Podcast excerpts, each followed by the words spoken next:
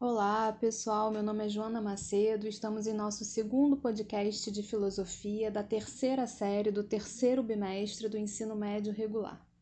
Espero que estejam todos bem e a partir de agora nós vamos conversar sobre mais um conceito trabalhado dentro da filosofia, mais uma ideia que pode ser pensado pela perspectiva da filosofia, que é a justiça, a ideia de justiça. Vamos conversar sobre o que era justiça, o que é fazer a justiça, o que é ter uma atitude justa. Esse conceito pode ser bastante complexo, mas vamos evocar alguns filósofos, alguns pensadores para tentar nos ajudar nesse processo de entendimento. Platão, por exemplo, interpretava a justiça como um valor absoluto como uma expressão universal. Então, ser justo deveria ser aplicado a todas as circunstâncias. No seguinte sentido, ou uma pessoa é justa ou não é. Se ela não for justa, ela está sendo injusta.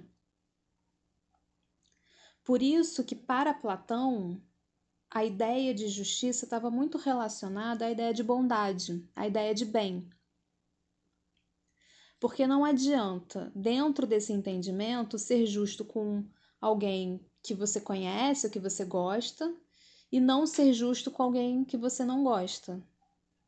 Porque nesse caso você não está sendo justo, você está sendo injusto.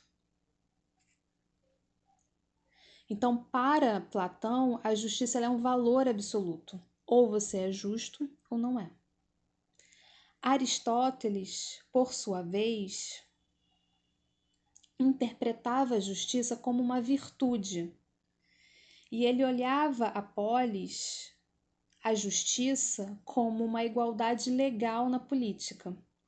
Então, Aristóteles interpretava a justiça como uma relação entre os homens no interior da cidade, da polis.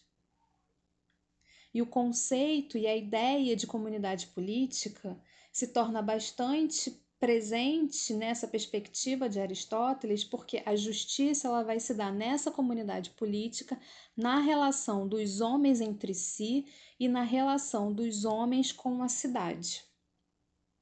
Então a ideia de justiça perpassa uma outra ideia, que é uma ideia de igualdade, de uma igualdade legal, lembrando que o desenvolvimento social e político do contexto do próprio Aristóteles, que é o século VII a.C., era um contexto no qual surgiu as leis escritas.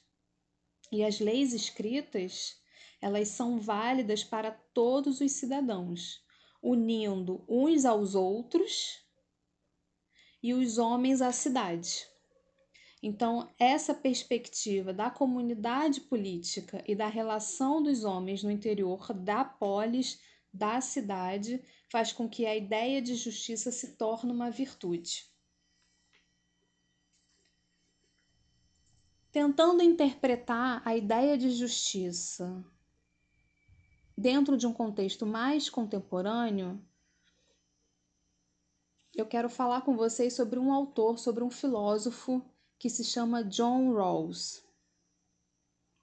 O Rawls pensou também o termo de justiça para tentar refletir sobre a organização social. E ele criou um método específico para isso, para pensar essa ideia de justiça que nós vamos ver a partir desse momento, que se chama o véu da ignorância. Antes de tudo, é importante mencionar que o John Rawls ele foi influenciado pelos contratualistas, que vocês já devem ter estudado em alguns podcasts anteriores. De acordo com essa influência dos contratualistas, as leis justas devem ser aquelas em que, a partir de um determinado momento, todas as pessoas, todos os cidadãos podem aceitar isso significa que nesse modelo teórico que estamos estudando, se alguém ou alguma pessoa, um cidadão de uma determinada sociedade não aceitar aquela lei como justa, ela não será válida, porque ela precisa ser aceita por todas as pessoas. E aí, nesse momento, John Rawls concebe um modelo de interpretação de uma organização social para entender a justiça por meio do véu da ignorância que é como se fosse uma posição original, uma experiência na qual as pessoas deveriam esquecer simbolicamente seu lugar na sociedade para conseguir ter um julgamento imparcial sobre uma determinada questão e, portanto, sobre a ideia de justiça. Em outros termos, o véu da ignorância ele seria um momento, um método, melhor dizendo, no qual as pessoas deixariam de pensar em si, levando em consideração a sua posição na sociedade. E o que seria essa posição? Como assim posição na sociedade? Nós temos algumas posições sociais que podem estar relacionadas à condição econômica, à renda, ao status. Então, para Rawls, a nossa avaliação sobre determinadas questões da sociedade podem ser influenciadas com base na nossa posição social. No entanto, para termos uma avaliação imparcial, precisamos nos despir dessa posição social. Então, é como se voltássemos uma posição original, no qual não saberíamos se somos homens, mulheres.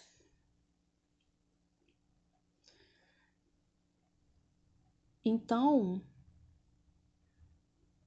as escolhas poderiam ser pautadas não na parcialidade, mas por meio da imparcialidade. E aí, nesse sentido,